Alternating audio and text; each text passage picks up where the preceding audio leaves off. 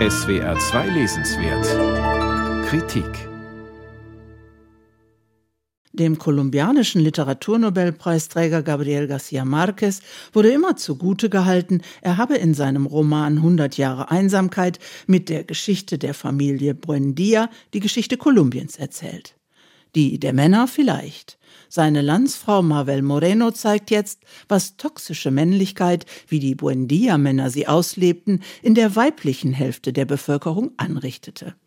Und erzählerisch ist sie dem Nobelpreisträger ebenbürtig. Morenos Roman Im Dezember der Wind spielt nicht im Aracataca von Garcia Marquez, sondern im rund 100 Kilometer nördlich gelegenen Küstenort Barranquilla, wo die karibische Sonne die Menschen versenkt, wie die Autorin schreibt.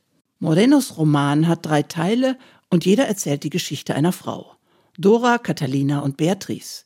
Sie alle kennen Lina, die vom Ende der 1940er bis Mitte der 1960er Jahre mit jeder einzelnen von ihnen etwas erlebte.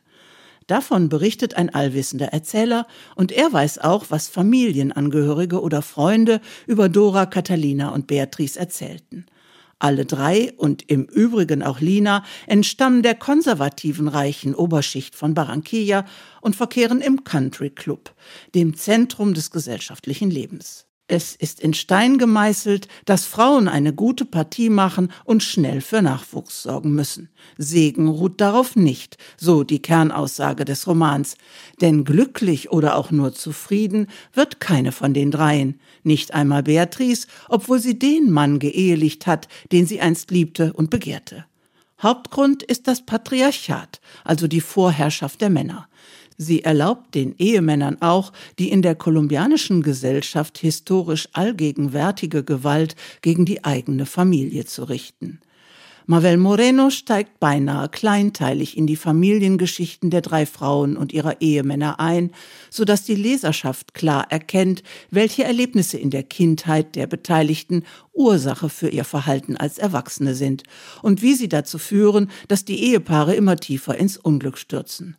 Moreno geht dabei psychoanalytisch vor, obwohl ihr Erzähler, wenn er die Ereignisse kommentiert, immer wieder Freud als Apologeten des leidigen Patriarchats ausmacht womit sich Marvel Moreno auf die Seite von Feministinnen wie Kate Millett stellte, die Mitte der 1980er Jahre, als die Autorin ihren Roman schrieb, gerade die Gleichstellungsdiskussion beherrschte. Bis heute wird Freud von Feministinnen kritisiert. Der Stil des mitreißenden Romans ist im magischen Realismus lateinamerikanischer Prägung zu verorten. Moreno sprüht vor Erzählfreude, ihre plastischen Vergleiche entstammen meist der überbordenden tropischen Natur und sie lässt das eine oder andere übersinnliche Element einfließen, wenn Dinas Großmutter etwa aus dem fauligen Geruch im Garten schließt, dass schwierige Zeiten bevorstehen. Den langen Schachtelsätzen zu folgen, erfordert ebenso Konzentration wie die Zuordnung der Fülle von Personen, die im Roman vorkommen. Vor allem die Hauptfiguren sind sehr genau gezeichnet, wobei die Sympathie schon deutlich auf die Frauen gelenkt wird und die Leserin immer hofft, dass sie ihrem Unglück entfliehen können, was für Spannung sorgt. Einzig Lina bleibt als Charakter im Dunkeln. Man erfährt lediglich, dass sie sich irgendwann den Zwängen der Oberschicht von Barranquilla entzieht und schließlich nach Paris auswandert. Sie ist damit das alter Ego der Autorin, die ebenfalls 1971 Barranquilla den Rücken kehrt, um bis zu ihrem Tod 1995 wie ihre Protagonistin in Paris zu leben. Zwar war ihren beiden Romanen und ihren vier Kurzgeschichtenbänden nicht der Erfolg und die Verbreitung beschieden wie den Büchern vieler ihrer männlichen Kollegen. Die angesehene kolumbianische Zeitschrift Cromos zählt Marvel Moreno inzwischen allerdings zu den 100 einflussreichsten Frauen der kolumbianischen Geschichte.